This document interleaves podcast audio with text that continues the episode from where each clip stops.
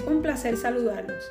Bienvenidos a un capítulo más donde estaremos abordando el tema la COVID-19 por médicos cristianos. Agradecer a todos los que se han tomado un tiempo para escuchar los capítulos anteriores y si aún no lo has hecho, te invito a visitar nuestro canal Médicos de Dios por Anchor o diversas plataformas de tu agrado, que pueden ser Spotify, Breaker, Radio Public, Google Podcast, Podcast Cast o Apple Podcast. Y si crees que ha sido de bendición para tu vida, no dejes de compartir. Recuerda que debemos dar por gracia lo que por gracia hemos recibido. Hoy quiero tomarme un minuto para hacerte una invitación. Si aún no conoces al Señor, quiero que hagamos juntos esta lectura de una porción de la Biblia que se encuentra en Romanos 10.9 y dice así, que si confesares con tu boca que Jesús es el Señor y creyeres en tu corazón que Dios le levantó de los muertos, serás salvo. ¿Cómo enfrentar la batalla que ocurre en nuestro cuerpo desde el punto de vista inmunológico y la batalla espiritual? Este será el tema que abordaremos hoy. Y nuevamente le damos la bienvenida al doctor Carlos Cervera, hijo de Dios, médico y testimonio del poder sanador de Cristo. Comenzó la batalla y los síntomas eran ligeros, muy escasos. En realidad, aún tenía fuerzas y le preguntaba al Señor, ¿qué pasó? Ahí comenzó mi lucha, porque yo me recordaba del Salmo 91, y ninguna plaga tocará tu morada. Y cuestionaba que dónde estaba esa parte en mi situación actual de aquel momento. Fallaron mis oraciones, algo estaba haciendo mal. Todas estas interrogantes atacaron mi mente y me cuestionaba, ¿fui yo o fue mi esposo? Preguntas innecesarias en un ambiente donde mi cuerpo y mi mente comenzaron a sentir agotamiento, pero Dios nunca soltó mi mano. Tantos planes para mi cumpleaños, tantos proyectos que vinieron abajo, pero hoy puedo decir que me siento muy feliz y satisfecha, no por la enfermedad. Dios no quiere hijos conformistas, ni mucho menos masoquistas. Dios permite sufrimientos en nuestras vidas, enfermedad, en ciertas circunstancias para que crezca tu compasión al prójimo, para que puedas dar testimonio de su gracia y para transformación espiritual que lleva a un nuevo nivel de fe. Esa fe auténtica, no fingida, esa fe que se puede mover un poco en la tormenta, pero nunca deja de fijar su mirada en Cristo nuestro Redentor. Recordemos el pasaje de Pedro y Jesús en la barca. Pedro logró caminar sobre las aguas, pero en cuanto miró al fondo y dejó de observar a Cristo, se hundió. Hoy el Espíritu Santo me revela lo siguiente. No dejes de centrar tu mirada en el Señor, pero si en algún momento pasa, ten la sabiduría que tuvo Pedro para clamar a Él cuando comenzó a hundirse. Si no conoces este pasaje, te invito a leerlo en el libro de Mateo capítulo 14 del verso 22 hasta el 36. Ahora veremos desde el punto de vista médico qué ocurre en nuestro cuerpo cuando hay un ataque viral en este caso. Hola a todos. Como cristiano y médico, partimos del hecho de que Dios es nuestro creador, que es un Dios omnipresente, omnisciente y omnipotente. Hoy hablaremos del sistema inmune, de lo que hace el coronavirus en nuestro cuerpo. El sistema inmune es también de los más complejos y enigmáticos de nuestro cuerpo. Cuando estudiamos profundamente sus células, las moléculas que lo integran y sus funciones, así como la dinámica de la respuesta inmune, que es precisamente cómo se orquestan esas respuestas y nos defienden, nos damos cuenta de que solo Dios podría hacer algo tan perfecto. La respuesta inmune es la acción coordinada de moléculas como anticuerpos, células como leucocitos o las llamadas células blancas, tejidos, órganos como el vaso, el timo, los ganglios linfáticos, etcétera, que conforman el sistema inmune y que permiten mantener la homeostasis, ese llamado equilibrio, evitando así el desarrollo de enfermedades infecciosas y eliminando moléculas nocivas causadas por el envejecimiento, las mutaciones, los traumatismos y los crecimientos malignos. El sistema inmune, para su estudio, se divide en innato y adquirido o adaptativo. El innato, nacemos, nacemos con este, nacemos con ciertas defensas. Dios creó en nosotros las primeras barreras de defensa, como la piel, las mucosas, así como un grupo de células que nos defienden rápidamente, aunque no de forma tan específica. Pero en ocasiones sí pueden ser suficientes para contrarrestar algunos agentes infecciosos agresores, como virus, bacterias, hongos, etc., del medio externo. Este tipo de defensa no nos crea memoria inmune. Esto quiere decir que, que si el agente infeccioso nos atacase en contactos posteriores, eh, eh, ya tendríamos memoria para defendernos. Pero sí puede activar, sí puede activar eh, el sistema inmune. este sistema inmune sí puede activar a través de determinadas células, llámese las células dendríticas, al llamado sistema inmune adaptativo. El sistema inmune adaptativo o adquirido se desarrolla después del nacimiento, cuando estamos en contacto con el medio ambiente y se va progresivamente eh, eh, desarrollando. Este si es específico, que quiere decir que responde a cada partícula o antígeno, es decir, a todo lo extraño de forma diferente, con la creación ya sea de un anticuerpo o de células muy específicas que nos van a defender contra ese antígeno o partícula extraña. Y este sí tiene la capacidad de crear memoria, memoria inmune, y por lo tanto responder muy rápido si el microbio nos atacase nuevamente. Este componente del sistema inmune se puede activar de forma natural al estar en contacto, con esos agentes infecciosos o de forma artificial a través de las maravillosas vacunas. Las células, ya sean linfocitos o células blancas o, neutrófilos, eh, que son eh, que tienen acción de, defendernos, o macrófagos, que también tienen esa acción de defendernos, o las determinadas moléculas como los anticuerpos de ese sistema inmune son perfectas y cada una tiene una función particular, donde el hecho de que falte o se altere un simple receptor, una simple proteína, ya puede producir una enfermedad. Solo Dios lo puede hacer perfecto. Nuestro sistema inmune es tan especializado que está capacitado y entrenado para atacar lo que no es de nosotros, es decir, lo extraño, y no reconocer como extrañas a nuestras propias células y estructuras. A esto se le llama en la inmunología como tolerancia inmune. Sí, es que se tolera lo propio, nuestros órganos, nuestras células, así como aquellos agentes infecciosos eh, eh, que viven con nosotros, que nos defienden también a nosotros y que no se comportan como agresivos y a la vez nos defienden contra otros gérmenes más agresivos. Pero, ¿por qué? Si somos, si hemos sido creados tan perfectos, con un sistema inmune tan especializado, tan bien organizado, tan altamente eh, desarrollado en defendernos, ¿Por qué el coronavirus entonces nos ataca? ¿Por qué ese maldito virus, ese SARS-CoV-2, nos ataca tan fuertemente que hasta podemos morir y no respete edades, ni poder económico, ni nada? Pues desde mi punto de vista cristiano y como médico, les daré mis razones. Evidentemente el SARS-CoV-2 es un, es un agente infeccioso viral enviado por el diablo. Es nuevo, es nuevo para el sistema inmune nuestro sistema inmune innato y adaptativo no lo conocían. Aún no habían tenido una respuesta contra este y por lo tanto no habían adquirido nunca esa memoria inmune, ya sea de anticuerpos o de células necesarias para poder responder al mismo.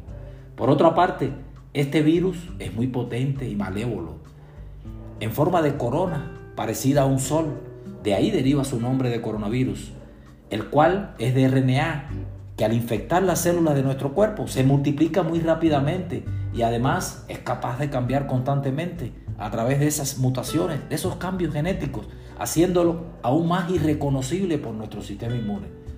Tiene varias proteínas en su cubierta, en su envoltura.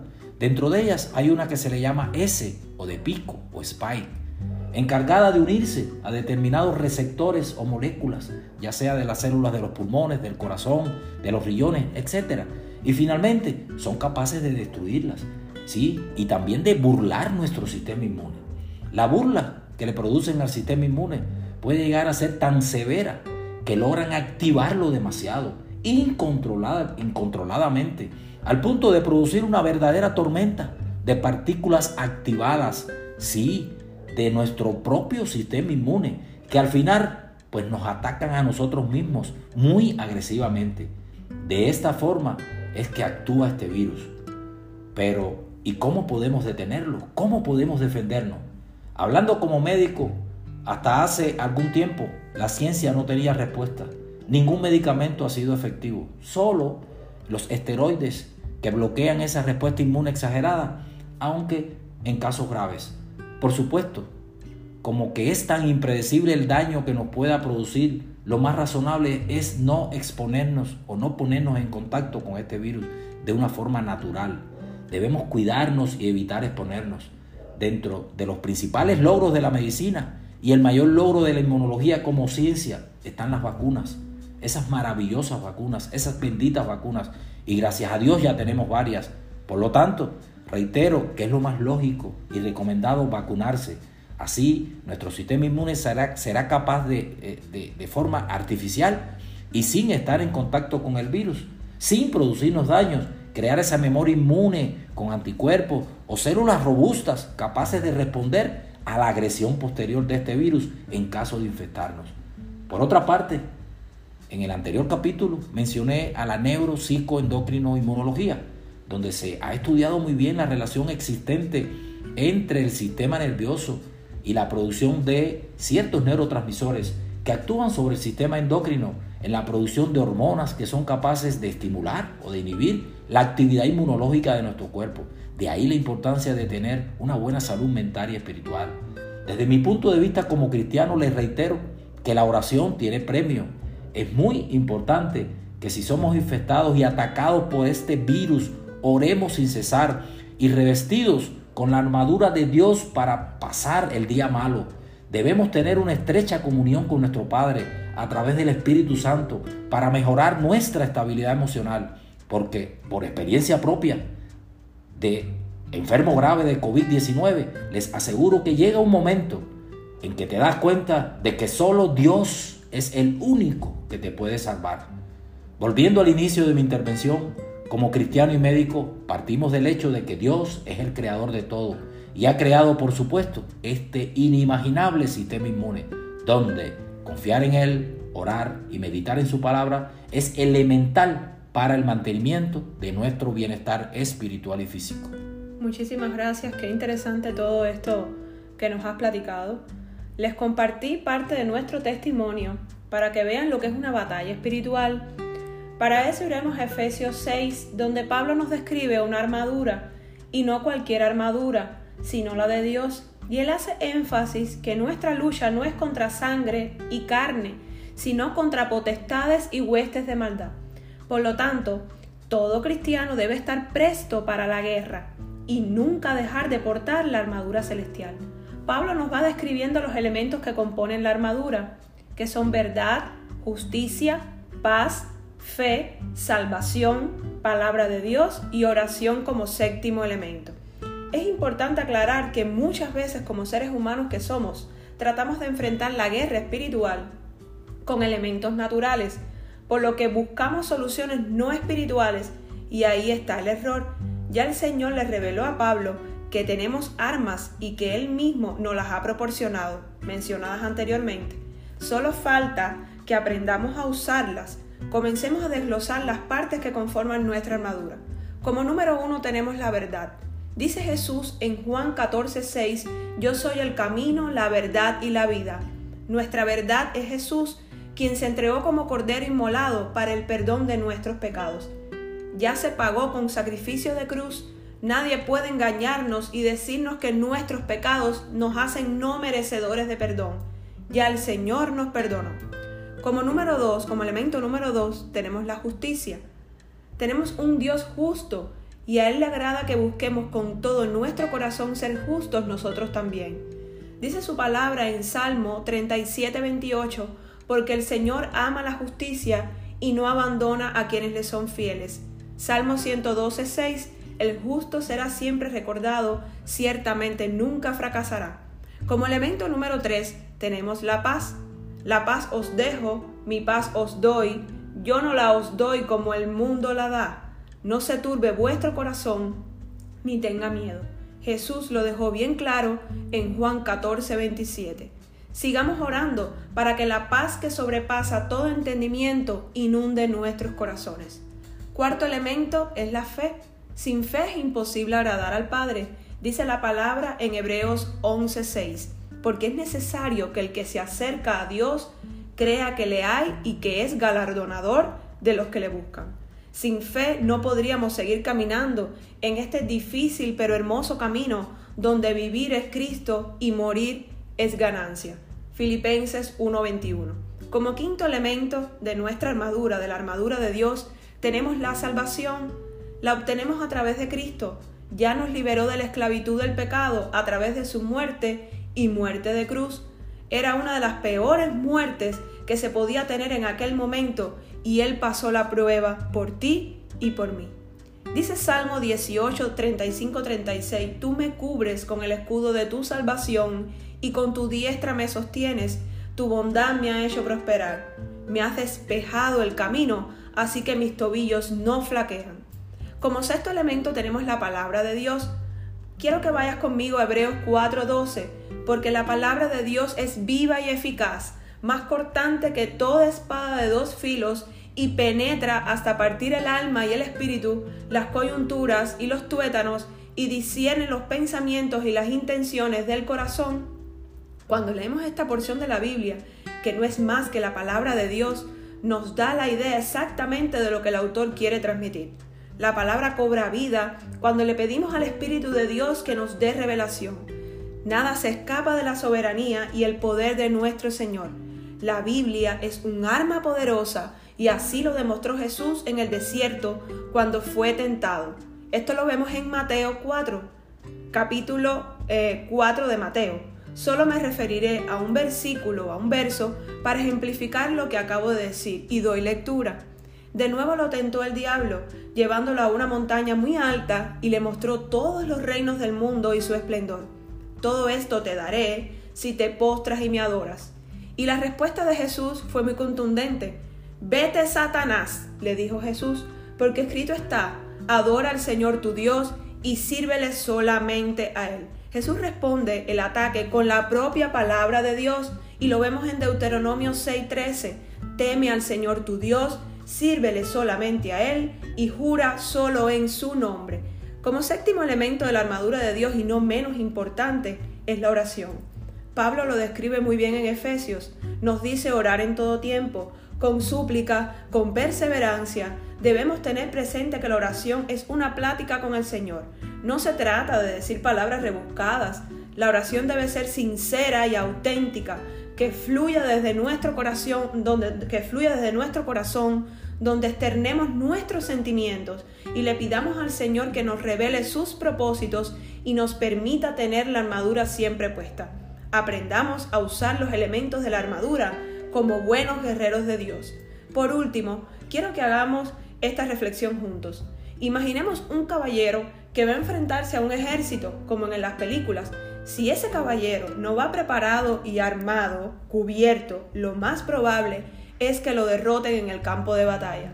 Ese mismo ejemplo trasladémoslo hoy a la batalla espiritual. ¿Estás listo para la batalla? Será hasta el próximo capítulo Bendiciones.